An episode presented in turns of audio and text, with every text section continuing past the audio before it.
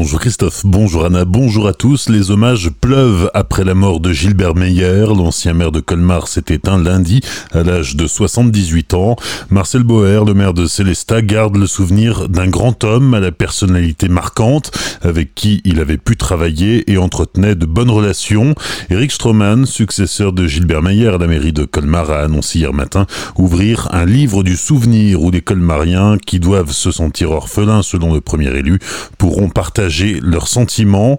Eric Stroman a également annoncé que depuis hier et pour une semaine, les drapeaux de la ville de Colmar seront en berne pour saluer la mémoire de son ancien maire.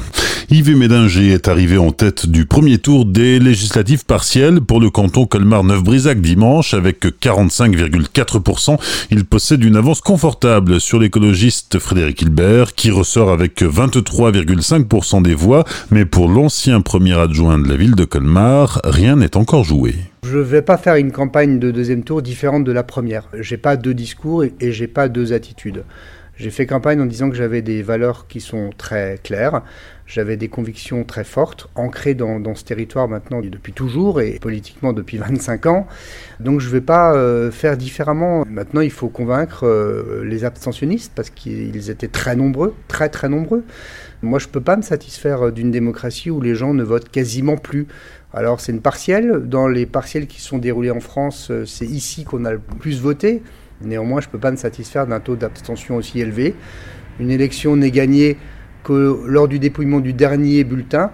Donc je souhaite vraiment mobiliser jusqu'à dimanche soir le plus d'électeurs possible. Des propos recueillis par Pablo Desmar toute cette semaine. Yves Médinger continuera donc de faire campagne en allant à la rencontre des électeurs pour glaner plus de voix et espérer moins d'abstention pour le second tour qui a lieu ce dimanche 27 septembre.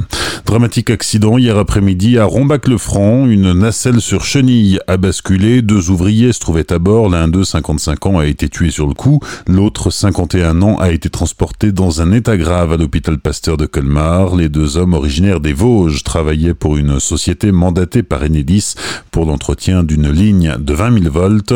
Les gendarmes de Sainte-Croix-aux-Mines ont ouvert une enquête pour déterminer les causes de l'accident. Sur le front de la pandémie, le taux d'incidence continue d'augmenter en Alsace. Selon le dernier bilan de l'Agence régionale de santé, il est de 61,8 dans le Bas-Rhin contre 50,6 la semaine dernière. 61,8 nouveaux cas pour 100 000 habitants. La préfète Josiane Chevalier a annoncé hier matin qu'à partir de demain jeudi, les rassemblements de plus de 10 personnes sur l'espace public seront interdits en soirée à Ilkirch, Schiltigheim et dans certains quartiers de Strasbourg. Aucune mesure n'est prise contre les bars et restaurants, Josiane Chevalier doit rencontrer dans la journée les professionnels du secteur pour établir un contrat de confiance autour du strict respect des mesures sanitaires. Enfin, ce week-end, Azure FM fête ses 25 ans d'existence. Au programme, une émission spéciale avec les anciens animateurs samedi soir et dimanche, une journée d'animation à découvrir au studio de Célestat. C'est au 101 route de Colmar. Une émission tissu associatif et lien social organisée le matin et l'après-midi. Des visites de la radio seront proposées pour vous faire découvrir comment se fabrique une émission de radio, une météo ou un journal d'information.